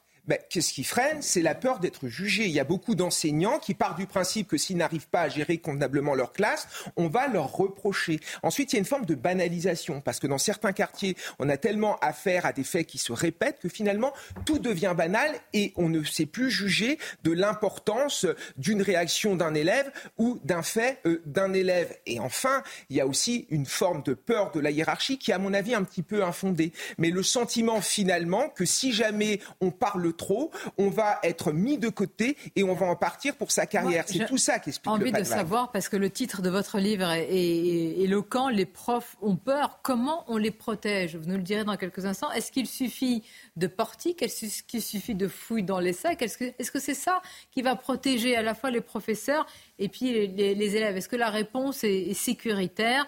Les titres avec vous, Mickaël, et on continue d'en parler dans notre débat. Pour Joe Biden, la frappe qui a tué des centaines de personnes hier dans un hôpital de Gaza a été menée par des combattants palestiniens. Le président américain soutient donc la version des autorités israéliennes. Il s'est entretenu ce matin avec le Premier ministre Benjamin Netanyahou. Le groupe État islamique revendique l'attentat qui a coûté la vie à deux Suédois lundi à Bruxelles. Selon le groupe terroriste, l'action visait la Suède en raison de son appartenance à une coalition mondiale luttant contre les djihadistes. Hier, l'assaillant a été mortellement blessé lors de son interpellation par la police belge. Et puis l'assaillant qui a poignardé Dominique Bernard à Arras a été écroué. Âgé de 20 ans, il a été mis en examen et placé en détention provisoire pour assassinat et tentative d'assassinat en relation avec une entreprise terroriste ainsi que pour association de malfaiteurs terroristes criminels. Bien, nous poursuivons notre débat. Je vous remercie, Mickaël. À tout à l'heure avec Elisabeth Lévy, Kevin Bossuet, Olivier D'Artigol, avec Amine Elbaï et avec L'ancien inspecteur général de l'éducation nationale Jean-Pierre Aubin, c'est le fameux rapport Aubin sur l'entrisme islamiste à l'école. Il est auteur du livre Les profs ont raison. Euh, les profs ont peur et ils ont raison. Non, non. C'est pas incompatible. Et eh bien justement, ils ont raison d'avoir peur, c'est ce que je voulais dire. La question, Jean-Pierre Aubin, où est la réponse euh, pour lutter euh, sur le plan idéologique? Oui. Où est-elle cette réponse? Raison, parce que les mesures sécuritaires sont une chose, elles sont nécessaires. La terreur existe, il y a du terrorisme, mais il y a surtout, et c'est de quoi les profs, ont peur, ils ont peur de leurs élèves, de certains de leurs élèves, des incidents en classe. Hein. Et euh, l'assassinat de Samuel Paty vient sans cesse réactualiser ce qui peut se passer si un incident, comme ils disent, dérape, dégénère. Et euh, on ne sait pas, disent-ils, euh, à qui ils vont en parler à l'extérieur, les élèves. Mais c'est bien les élèves qui sont en cause dans cette peur. les élèves, on ne va pas très important ce que vous dites. C'est-à-dire qu'on pourrait mettre tous les portiques du monde, on pourrait transformer l'école en Fort Knox, mais c'est à l'intérieur que se trouve, euh, si je puis dire. La terreur et l'idéologie, dit Anna Arendt, hein, pour euh, expliquer le, totalitarisme. De ce, et ce qui fait, fait dire à l'un de ses, euh, dans, une de ses pièces, un personnage, nous allumerons des incendies, nous répondrons des légendes. Voilà, les incendies et les légendes. Ce pas les incendies aujourd'hui, quoique, évidemment, euh, il y a eu deux assassinats. Ce sont les légendes qui font peur aux professeurs. Ce sont euh, ce que propagent les prédicateurs islamistes, les influenceurs sur TikTok. Jean-Pierre Robin, je crois nous tous, et je parle au nom de tout le monde, on a envie de vous dire merci. Parce que Jean-Pierre Robin, quand même, quand il a parlé inspecteur général de l'éducation nationale, il faut à l'époque faire ce rapport. Hein ce rapport qui a fini, qui a casé, qui a dû caler euh, un tiroir, hein, pardon, vous êtes un lanceur d'alerte. Euh, qui, a été, qui est un homme de gauche. Oui, c'est exact. Oui. Mais traité d'extrême droite. Nul n'est parfait. Non, non, jamais ah, personne n'a traité d'extrême droite, non. Très bien, donc vous, vous, avez faudrait, réussi. faudrait, il faudrait dire sur quel écrit on ah. pourrait. Euh, oh, bon, ça, vous savez, on peut vous traiter d'extrême droite sans la moindre chose pour l'étayer tout ce qui n'est pas à la tout ce qui n'est pas à la gauche de Jean-Luc Mélenchon est d'extrême droite. Non, mais ce que ce qu'a euh, Jean-Pierre Robin à son crédit, c'est que dans ce dans ce livre, les professeurs ont peur. Vous avez des chiffres, vous avez des faits, vous avez des choses qui sont euh, incontestables, et c'est ça qui nous explose à la figure, Olivier D'Artigan. Quand le rapport est publié, je suis prof d'histoire géo, et euh, à l'époque, j'ai souvenir de la réaction de, du gouvernement. Mais comme prof, j'ai n'ai pas le sentiment que nous en sommes là. Euh, et puis les 20 années qu'on vient de vivre euh, nous amènent euh, au combien dans cette situation? Après, j'ai été très marqué par le reportage tout à l'heure qui dit que la dernière phrase, le dernier échange de Dominique Bernard sur, avec un de ses collègues est de lui dire le côté très éprouvant et le sentiment d'échec sur la transmission des savoirs. Mais là, sur le plan pédagogique de sa matière, et le fait de se dire qu'est-ce que c'est difficile. Rendez-vous compte ce que c'est que de se retrouver sur la minute d'hommage pour transmettre cette charge euh, émotive nationale devant des élèves qui n'ont pas toujours les prérequis mais, attendez, rendez-vous compte, rendez-vous compte. Moi, je trouve que dans ces propos, c'est une mission de Dominique Bernard, c'est la solitude. Moi, ce qui me frappe, c'est la solitude. Bien sûr. Comme, comme a été, mais de manière parce que euh, Samuel Paty savait que. Oui, et croiser ce collègue à qui il peut dire ça. Mais oui. Mais là, ils sont pas seuls, les professeurs. Et donc, moi, ce qui m'intéresserait par rapport à, M. Aubin, ce qui m'intéresserait par rapport à M. Aubin, c'est il nous a beaucoup aidé sur le diagnostic, mais il a aussi mis sur la table des préconisations. Bien sûr. Tout à fait. Mais qui à l'époque n'ont pas été suivis. Et le débat, et le débat politique est, très faible mais que de temps perdu, sur les préconisations. Pourquoi toutes sur ces années perdues Amine Elbey, attendez, Samuel Paty s'est retrouvé seul, sans aucun soutien. Dominique Bernard, quand il dit ça, à qui il peut le dire? Oui, c'est vrai. Ah, enfin, je voudrais quand même vous parler d'un petit témoignage. Je me suis engagé, moi, volontairement, bénévolement, dans la réserve de l'éducation nationale. pendant six ans, mmh. j'allais dans les collèges et les lycées témoigner, expliquer, aider le personnel et le former sur la prévention de la radicalisation. Euh, et j'ai remarqué quand même que dans certains euh, établissements de REP et REP, euh, ben, certains intervenants étaient censurés. Pourquoi? Ben, Parce qu'il y a aussi une idéologie qui frappe euh, un certain nombre de professeurs. Et il y a aussi la politisation, la politisation euh, d'associations d'enseignants, de professeurs, qui propagent à l'intérieur même de l'école de la République le wokisme, qui propagent aujourd'hui la déconstruction en fait de, de, de, tout ce qui fait nation et de tout ce qui fait société. on a aussi en fait à l'intérieur même des professeurs qui ne sont plus liés et qui ne sont plus confrontés à la notion de responsabilité. Ça. Et ça aussi, il faut l'équilibrer dans la balance. Vous avez raison. Plutôt que de dire que nos professeurs ont toujours peur. Je, non, je, je suis d'accord avec Amine. Il y a des professeurs qui font de la politique au lieu d'enseigner et au lieu de transmettre les valeurs républicaines. Dans certaines réunions auxquelles j'ai assisté, j'ai assisté à des débats politiques, alors que l'essentiel pour un enseignant, c'est déjà un devoir de neutralité face à ses élèves, qu'ils aient des idées d'extrême gauche, ils ont le droit de les défendre en dehors Moi, je n'ai pas les mêmes idées, mais c'est pas grave. Mais le fait qu'il le fasse entrer dans l'espace classe, je trouve ça très grave. Et moi, ce que j'aime chez M. Aubin, c'est le républicanisme qui est affirmé. Nous sommes tous des hussards noirs de la République. L'important, c'est de faire vivre ces valeurs sur certains territoires. C'est de faire en sorte d'expliquer aux élèves en quoi la laïcité, ce n'est pas contre une religion. C'est justement pour faire en sorte qu'on s'entende tous. C'est faire en sorte finalement de casser le discours des mosquées, des associations de quartier. C'est ça qui est important. J'ai un petit désaccord euh, avec vous sur votre insistance sur le rôle de l'école à transmettre les valeurs de la République. Je suis sûr bah, que M. Mogouchkov a rencontré des tas de professeurs, ou en tous les cas certains, qui avaient à cœur de transmettre les valeurs de la République. Moi, je crois que le seul moyen, de transmettre des valeurs, c'est très évanescent, très émotionnel, pardon.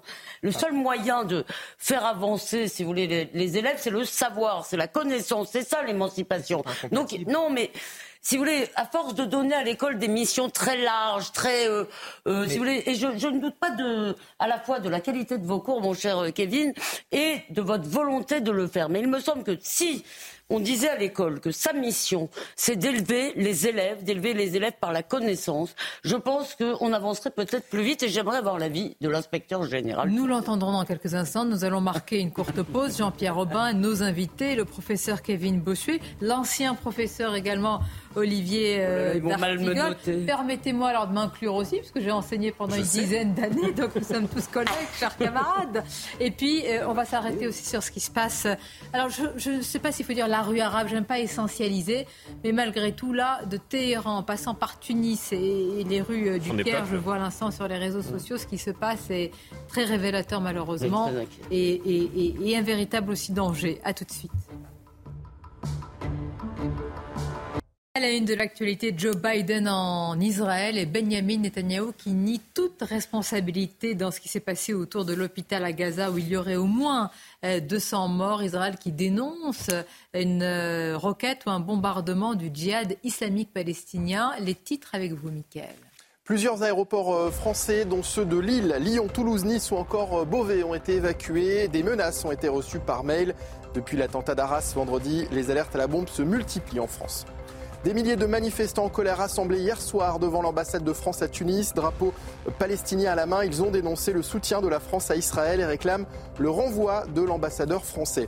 Et puis l'Ukraine a utilisé pour la première fois contre la Russie des missiles américains de longue portée, annonce du président ukrainien Volodymyr Zelensky, une aide américaine qualifiée de grave erreur par l'ambassadeur de Russie aux États-Unis. Bien, 179 incidents lors de la minute de silence en hommage à Dominique Bernard. Voilà le mot qui est utilisé. En réalité, derrière ces incidents, il y a beaucoup, beaucoup de choses et parfois des choses extrêmement graves. Je voudrais qu'on s'arrête aussi sur les, hélas, les derniers mots, les derniers propos du professeur Dominique Bernard qui a échangé sur la difficulté, justement, vous en parlez, de transmettre le savoir, les connaissances. Il a échangé avec un collègue. Ce sont des propos que certains vont considérer comme prémonitoires, qui sont assez édifiants. Regardez ce sujet préparé par nos équipes et on en parle juste après. Il n'imaginait pas que ce seraient ces derniers mots. Dans le hall du lycée, Dominique Bernard s'est confié à un de ses collègues, également professeur de lettres. Les deux hommes ont évoqué la situation entre Israël et la bande de Gaza. C'était un sujet qui nous préoccupait tous les deux. Je ne pense pas le trahir en disant qu'en l'état, le conflit israélo-palestinien nous paraissait insoluble, avec des responsabilités partagées. Les enseignants ont également parlé de leurs élèves, mais aussi de la difficulté d'enseigner la littérature. Il m'a parlé plusieurs fois ces dernières années de la difficulté de transmettre. C'est ce qui le préoccupait, du manque de goût pour la culture, de l'ignorance et du manque d'attention en classe. On est tombé d'accord pour dire que c'était de pire en pire. Avant de se quitter, Dominique Bernard a glissé à son collègue On court à la catastrophe. Quelques instants plus tard, le professeur fait face à l'assaillant armé d'un couteau. Il a eu une manière de réagir beaucoup plus sage que n'aurait été la mienne. C'était quelqu'un de profondément pacifique et doux. J'aurais aimé l'aider, j'aurais aimé être là pour lui. Ces obsèques auront lieu demain à la cathédrale d'Arras, en présence d'Emmanuel Macron. Jean-Pierre Robin, vous, qui avez tant écrit et alerté sur, sur ça, est-ce que vous avez été surpris par l'attaque terroriste d'Arras? Est-ce que ça vous a stupéfait? Oui, bien sûr, ça m'a stupéfait, comme c'est quelque chose qui est, euh, voilà, qui, provoque euh, l'abattement, la colère, la tristesse immédiatement. Euh, mais ce, qui ne m'a pas surpris, c'est que l'islamisme s'en prenne une nouvelle fois à l'école. Et là, d'une manière beaucoup plus précise et beaucoup plus ciblée, je dirais, qu'avec Samuel Paty. Car Samuel Paty, c'était depuis dix jours que l'affaire durait dans l'établissement scolaire, qu'un incident avait dérapé à partir d'un mensonge d'une élève qui n'avait pas été bien traitée par euh, l'administration locale et l'administration académique. Et ce professeur est mort dans une, grande solitude. Avec euh, Dominique Bernard, c'est autre chose. Euh, on s'est attaqué directement à un professeur parce qu'il était professeur. N'importe quel professeur aurait pu faire l'affaire. On cherchait un professeur d'histoire-géographie. Bon, c'était un professeur de lettres, peu importe. Et j'ai vu, d'après les, derniers euh, développements de l'enquête, que euh, l'assassin euh, s'était, dans une, dans une vidéo, revendiqué, avait revendiqué explicitement de s'attaquer à l'école de la République et aux professeurs qui transmettaient la laïcité. Comme si son passage par cet établissement il y a peu de temps l'avait rendu impur. C'est le mot qu'il prononce. Hein. Et donc, ce geste, au fond, n'a voulu que euh, éliminer l'impureté et le remettre dans un état de pureté.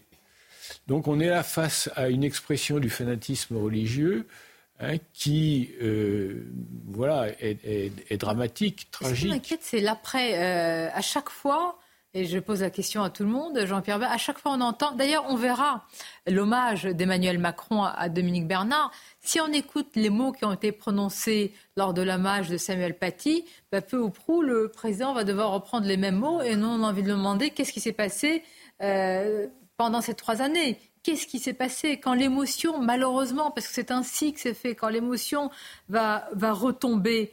je ne dis pas qu'on s'y habitue, mais enfin quand même deux professeurs assassinés dans des conditions terribles sur notre sol. Mais quels, mots peuvent, encore, quels mots peuvent être encore utilisés par le responsable Il se passe quand même ce que vient d'annoncer Gabriel Attal suite aux incidents, la saisine du procureur, les, les, les, les démarches de... C'est important, je trouve parce que, parce que ça n'avait pas eu lieu après euh, la première année. Euh, ah bon, on avait dit plus jamais ça. Hein. Oui, mais sur le premier, je, parle sous le contrôle de, Kevin, mais il n'y avait pas eu cette, cette, euh, ce suivi après les incidents des deux dernières années. Des deux dernières années. En fait, moi, ce que je ressens, j'ai ressenti de la colère évidemment, mais j'ai ressenti de la lassitude parce que lundi, j'ai eu l'impression que c'était le retour d'il y a trois ans. Les mêmes discours, mhm. les mêmes mots, la même minute de silence, les mêmes, la même réunion, les mêmes interrogations des collègues. Et finalement, qu'est-ce qui a changé entre-temps? Pas grand-chose. Certes, il y a eu Jean-Michel Blanquer qui a mis en place les référents laïcité. C'était quand même quelque chose de bien. Et puis après, il y a eu le passage de Papendiaï où on n'a pas compris quelle était sa vision de la laïcité. Et c'est vrai que là, il y a Gabriel Attal qui est un fervent républicain, qui est très attaché à la, laïcité, qui a interdit euh, la abaya à l'école. C'est un acte courageux quand même et qu'il a, il a décidé en effet euh, de sanctionner tous ces élèves qui ont gâché cette minute de silence. Donc il y a des choses qui se font, ça met longtemps, parce que ce qui est important, c'est de changer les mentalités, et de changer les mentalités au sein de l'éducation nationale, de changer ce pas de vaguisme, et aussi de faire en sorte qu'on revienne sur la formation des enseignants pour que tous les enseignants soient armés pour répondre à leurs élèves. On va continuer à en parler, pardonnez-moi, euh, Elisabeth Lévy, quand on a, nos reporters sur le terrain, sur euh, place, je fais assez vite compte tenu de la situation, évidemment, euh, en, Israël. Nous sommes avec vous. Régine Delfort. Alors Régine, je vais dire de manière globale, vous êtes dans la région de, de Sderot. Nous sommes dix jours après ces massacres, dont celui de Kfaraza. Qu'est-ce que vous pouvez... On a entendu des députés euh, qui sont partis, qui nous ont raconté l'horreur, l'indicible. Quels mots, euh, dix jours après, vous pouvez rapporter par rapport à ce qui a eu lieu? Je dirais exactement, Sonia, la même chose que euh, euh, c'est l'indicible. En fait, nous sommes euh, donc allés à, à Sfaraza avec des secouristes qui continuent d'aller dans ce kibbutz pour essayer de trouver des preuves d'identité pour certaines personnes, puisque vous le savez, il y a eu beaucoup de personnes qui sont mortes, beaucoup qui, qui sont otages, mais il y a aussi beaucoup de personnes disparues. Donc l'objectif est de trouver la moindre preuve. Donc nous avons visité, enfin visité, nous sommes entrés dans plusieurs de ces maisons où les portes sont criblées de balles. il y a énormément de sang partout. On voit la lutte aussi. il y a eu des combats. On sait que dans certaines maisons, combien de personnes ont été exécutées, parce qu'on parle d'exécution. il y a cette odeur, hein, cette odeur de la mort hein, qui est prégnante. il y a aussi ces maisons qui ont été brûlées. Donc on sait que des personnes étaient à l'intérieur, qu'elles ont été brûlées. C'est,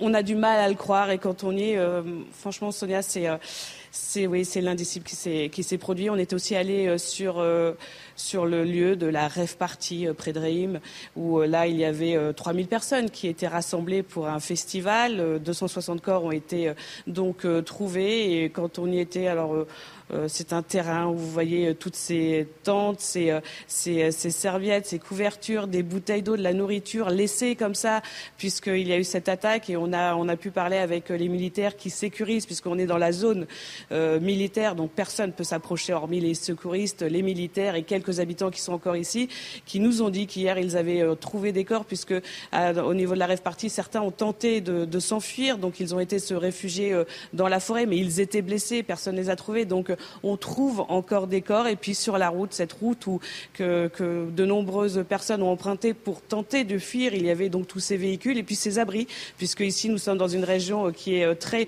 très euh, comment ciblée par les tirs de roquettes et donc il y a des abris vraiment très très fréquemment au niveau du, bord de la route et dans ces abris nous avons vu des personnes qui avaient tenté de se réfugier se pensant qu'elles étaient à l'abri. Et, euh, en fait, euh, les abris ont été calcinés. Euh, dans un des abris où nous avons été, on sait qu'il y avait eu 17 corps qui ont été retrouvés. Régine Delfour, envoyée spéciale dans la région de Sderot, voilà, c'est un témoignage glaçant de ce que voient nos, reporters dix jours après, qui racontent évidemment ces traces de, de l'horreur, de ce cortège d'atrocités. Je reviens, c'est toujours compliqué, je reviens aux conséquences en France, après les, d'abord l'attaque à Bruxelles, euh, l'assassinat terroriste à, à, Arras, et puis cette question autour, bon, ça devient une polémique euh, comme nous en avons souvent, euh, Elisabeth Lévy, autour de, la, de l'expulsion. Regardez ce sondage. Alors il faut faire attention à ce qu'on dit maintenant. Alors les fichiers S, radicalisés, vraiment, on, on arrive, parfois le système est kafkaïen complètement. Non, pas parfois. Souvent. Vous avez raison, on enlève le mot parfois d'ailleurs. Bon, alors la question, là, elle est, elle est faut-il expulser tous les étrangers? Fichier S du territoire français, euh, sachant que dans les fichiers S, il y a un peu de tout. Donc mais déjà, déjà, il y en avait les trois quarts, il n'aurait pas fallu les laisser entrer, déjà pour commencer. Donc, mais, euh, je crois qu'il y a, pardon, euh, juste, très, mais vous connaissez sans doute le sujet mieux que moi, mais à l'évidence, si vous voulez, nous avons quand même les moyens en s'asseyant s'il le faut sur les décisions à venir de la CEDH, parce que je vous rappelle que la CEDH n'intervient pas euh, de façon euh, euh, préalable, elle intervient après, elle nous condamne. Donc, à l'évidence, nous devons avoir quand même les moyens si vous voulez, de, de les expulser parce qu'il y a aussi une question d'interprétation. Mais les moyens, est-ce qu'il y a la volonté? Pardonnez-moi, parce qu'à un moment, si, si, je dis bien, la jurisprudence européenne va contre les intérêts d'un pays, en l'occurrence de la France, eh bien, vous, vous encore une phrase et je me la sécurité des Français. Je me tais, c'est-à-dire que le problème, c'est que moi, je crois qu'on prend des mesures sécuritaires on en prend plein, on déjoue des attentats. Mais il y a une espèce de course avec ce qui se passe dans la société, notamment dans la société musulmane, qui, dont une partie est islamisée, euh, islamistée devrait-on dire. Et si vous voulez, il y a, cette imprégnation islamiste qui va plus vite que ce que nous faisons. C'est parce que ça, ça ne recule pas d'un iota bon, ça, c'est l'idéologie. Très bien. Donc, mm. comment bah, c'est, la grande question. Comment on combat Alors, voilà. Allez-y, Mais, Madame Mabrouk, nous n'avons pas besoin de nouvelles lois. Euh, l'état, l'état euh, du droit est suffisant pour agir. Euh, le problème dans cette attaque, comme dans les différentes attaques qui ont précédé, c'est l'inapplication de la loi. Je vous rappelle simplement un chiffre. Depuis 2003, depuis 20 ans, la France a adopté 23 lois sur l'immigration. Euh, le terroriste d'Arras aurait pu être expulsé sur le fondement de l'article 631-3 du CESEDA. Et c'est cet article que nous avons utilisé euh, pour faire expulser l'imam Iqwisen, qui d'une part est arrivé en France avant l'âge de ses 13 ans, et d'autre part, lui, n'avait jamais été condamné par la justice pénale pour les propos qu'il avait tenus. Il faut une volonté politique de faire, et j'irai peut-être plus loin, parce que sur cette question précise, sur cette famille tchétchène, non seulement on avait eu le laissez-passer consulaire de la Russie en 2014, on avait eu également euh, l'expulsion euh, possible euh, vers la Russie, il y a eu une défaillance. Cette famille a profité à la fois de l'engagement, de, de la complaisance d'une partie de l'extrême gauche qui s'était mobilisée pour empêcher l'expulsion, et d'autre part, j'ajoute, et j'irai plus loin, vous avez 4500 fichiers. La CIMAD, le MRAP, Bien sûr. etc. Bah, L'emprise, pardonnez-moi, la question quand même de, des subventions qui sont données pour des actions J'y arrive. Vous savez, aujourd'hui, Madame Mabrouk, des associations qui ne jouent pas le jeu, des associations qui sont financées par l'État et qui jouent contre l'État, et surtout, vous avez 4500 fichiers S. Et sur les 4500 fichiers S, vous avez également 489 étrangers en situation irrégulière non, mais Gérald Darmanin donne des chiffres de manière euh, transparente. ces euh, personnes-là, parce qu'elles sont déjà en situation irrégulière, peuvent déjà être expulsées. De la même façon, vous êtes étranger, que vous ayez un titre de séjour ou pas, vous devez rentrer chez vous. Vous n'avez plus rien à faire sur le territoire de la République. Il faut les expulser. Sauf qu'aujourd'hui, et, l'état du droit, la loi le permet être déjà. en situation irrégulière sur notre sol et travailler dans les métiers en tension. Darmanin, Madame Abrouk, est-ce qu'on peut au moins demander des comptes au ministre de l'Intérieur. Hein. Et demander la démission de Gérald Darmanin Non, mais ça sert à quoi c'est sa responsabilité de ministre. La responsabilité du ministre, c'est de prendre un arrêté. Et la responsabilité du juge, c'est de contrôler si oui ou non l'arrêté est conforme à la loi. Dans chaque pays qui a un attentat, il y a une démission, il n'y a plus de ministre. Demandez la démission de Manuel Valls. Surtout en ce moment. Euh. Je sais pas, mais moi je. C'est un échec. C'est un échec. Permettez-moi de le souligner. un échec d'un homme. Franchement, moi, tous les politiques que j'ai en face de moi, qui peut garantir aujourd'hui, qui peut garantir un risque zéro? Ce n'est pas une question de risque zéro. C'est que là, l'arrêté d'expulsion n'a même pas été pris. Je vous dis que le rôle du ministre de l'Intérieur, l'arrêté ministériel d'expulsion, c'est dans la loi, il est signé par le ministre lui seul. Le rôle de Darmanin, de M. Darmanin, c'est de prendre l'arrêté, et le rôle du juge administratif, c'est de vérifier, comme l'a fait sur l'affaire Iguisen, si oui ou non de là, votre les conditions sont Dans la forme, vous comprenez bien que demander la démission du ministre de l'Intérieur, ce qu'un parti politique a fait dans notre pays, en l'occurrence le RN, dans ce moment précis ah ben de ce que nous vivons, c'est une, irresponsabilité de le demander. Ben ils ont eu raison, je crois, de le, demander. Euh, parce que, on en peut, réalité. On peut contester la politique. Non, mais franchement, Amine, c'est pas le moment. Non, mais la question, moi j'entends. Euh, parce qu'on nous avait promis de l'action après Samuel Paty, et en fait, on a juste trois ans de retard. Euh, je vous rappelle qu'après Samuel Paty, c'est vous, Monsieur Dartigol, qui l'avez rappelé. Vous nous avez dit, mais oui, après l'affaire Samuel Paty, il y a eu une nouvelle loi sur l'immigration. Et cette loi a-t-elle été appliquée? L'article 131-3 du CZDA a-t-il été appliqué? J'ai ah oui, ce matin Eric Ciotti qui propose un contre-texte sur, euh, Bon, voilà. Ça ne changera rien. Mais vous savez, il y a quand même, il me semble, des choses qu'on peut faire avec des circulaires. Michael, vous nous direz juste après. Les titres avec vous, Michael. Pour euh, Joe Biden, la frappe qui a tué plus de 200 personnes dans un hôpital de Gaza a été menée par des combattants palestiniens. Le président américain affiche donc son soutien à la version des autorités israéliennes. Il s'est entretenu ce matin avec le Premier ministre Benjamin Netanyahou. 22 ans de prison euh, requis à l'encontre de Redouane Faïd, le braqueur multirécidiviste est jugé par la Cour d'assises de Paris pour son évasion de la prison de Réau en 2018. Le verdict est attendu pour le 25 octobre. Et puis Total Energy va maintenir le plafonnement du prix de ses carburants à 1,99€ le litre pour toute l'année 2024, annonce de Bruno Le Maire ce matin sur RTL.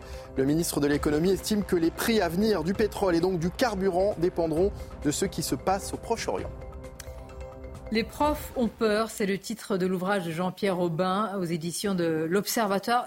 Ce que je, ce que je crains, Jean-Pierre Aubin, et ça, et je, m'adresse aussi au professeur Kevin Bossuet, c'est que de plus en plus aussi d'enseignants fassent valoir une sorte de clause, en réalité, bon, on va appeler ça de, conscience, parce qu'ils ont peur d'aller. Moi, j'ai peur qu'à un autre jour, on n'ait pas assez de professeurs. Déjà, c'est le cas, pour d'autres raisons. Non, non, mais qu'on n'ait pas assez parce qu'ils ont peur de venir en cours et qu'on ne leur rassure pas leur protection et l'intégrité physique. Et que le jour où ça va arriver, c'est pas d'un claquement de doigts qu'on pourra les remplacer par des chats GPT de professeurs ou par des euh, qu'on appelle ça des comment on appelle ça des, rendez-vous là pour, trouver là il va falloir pour trouver des hussards de la République, c'est compliqué dans notre pays. Il faut les former. Euh, oui, et les professeurs ne sont pas tous des hussards de la République aujourd'hui. c'est ça le problème. Euh, on parlait de Samuel Paty tout à l'heure. Il faut savoir que parmi les jeunes professeurs de moins de 30 ans, un sur deux refuserait d'enseigner dans un collège portant le nom de Samuel Paty. Un sur deux. Voilà. Un sur deux Oui. Ah bon bien sûr. Un sur deux. Mais bien sûr que si. C'est oh. hallucinant, ça, par contre. Oh. Trois sur quatre sont favorables à l'abrogation de la loi de 2004 sur le voile à l'école. Chez les jeunes profs? Attendez, Chez les jeunes terminer, parce que là, c'est oui, c'est édifiant ce que vous nous dites là. Et euh, on a même un sur deux qui euh, accepterait volontiers que l'on autorise les fonctionnaires à porter des signes religieux en classe. Voilà. Donc les fonctionnaires de la République, il faut le chantier est ouvert hein, pour les former. Et je crois que vous aviez raison, M. Bossuet, tout à l'heure, de dire que l'essentiel aujourd'hui, c'est le combat à long terme et donc la formation des enseignants. Parce que là, vraiment, je vais vous dire, hein, c'est glaçant ce que vous venez de donner comme chiffre. Parce que, euh, Il y en a plein d'autres comme ça dans mon livre. Oh, mais non, mais c'est bon. Non, mais c'est euh, un appel au sursaut aussi. Parce qu'à un moment, si on voit pas les, si les politiques ne voient pas le diagnostic, moi je sais pas. Euh, c'est juste que c'est tellement décourageant. alors, les profs ont peur ou les profs sont coupables C'est ça la question. Non, non, attendez. ils ont peur. Attendez, ils ont Trois peur. des jeunes profs quand même. Hein. Mais il y en a qui sont dans l'idéologie. Bah, oui, ils sont dans. C'est pas seulement ça. Il y a plusieurs raisons à cette, à cette attitude des, des jeunes profs. Euh, la première, c'est qu'ils sont jeunes et que bon, ils sont un peu dans l'irénisme de la jeunesse. Bon. La seconde, c'est qu'ils se trouvent placés devant des, des élèves les a dont on ne leur a jamais parlé. c'est le métier qu'ils découvrent, ce n'est pas le métier qu'on leur a appris à la fac. Voilà. Et donc, il y a deux solutions. Soit s'entraîner lourdement, se former lourdement pour faire face à une situation difficile, soit demander à ce qu'on abaisse ces exigences. Voilà. Hein, euh, ils ont des problèmes avec la laïcité. Ben, alors donc, il faut les aider à surmonter ces problèmes, mais ça va demander beaucoup de temps en termes de formation, beaucoup de courage aussi. Euh, ne vaudrait-il pas mieux abaisser les exigences de la laïcité? Et donc, ils sont favorables à l'abaissement de, ces exigences. Bon, la troisième raison, la troisième raison, c'est sans doute qu'ils sont passés par le wokisme universitaire, c'est-à-dire que idéologiquement, euh, ils sont malléables de ce point de vue. Hein. C'est-à-dire qu'ils ils sont dans l'idéologie victimaire par rapport à ces élèves. Et euh, je crois que là, euh, je crois que c'est un grand coup de balai qu'il faut donc donner dans la formation des enseignants. Je crois que Gabriel Attal a, senti, ça, en parlant de, du retour aux écoles normales. C'est ma réalité. Et c'est un, un, immense défi. Merci en tous les cas d'être venu. Je sais que Jean-Pierre Robin, vous êtes euh, rare sur les plateaux, donc je vous remercie pour la confiance. On se connaît depuis de très très nombreuses années. Je vous remercie évidemment pour tout cela et à nos invités, Sonia. évidemment. Merci à vous, Sonia, d'avoir proposé le plateau. Je vous remercie.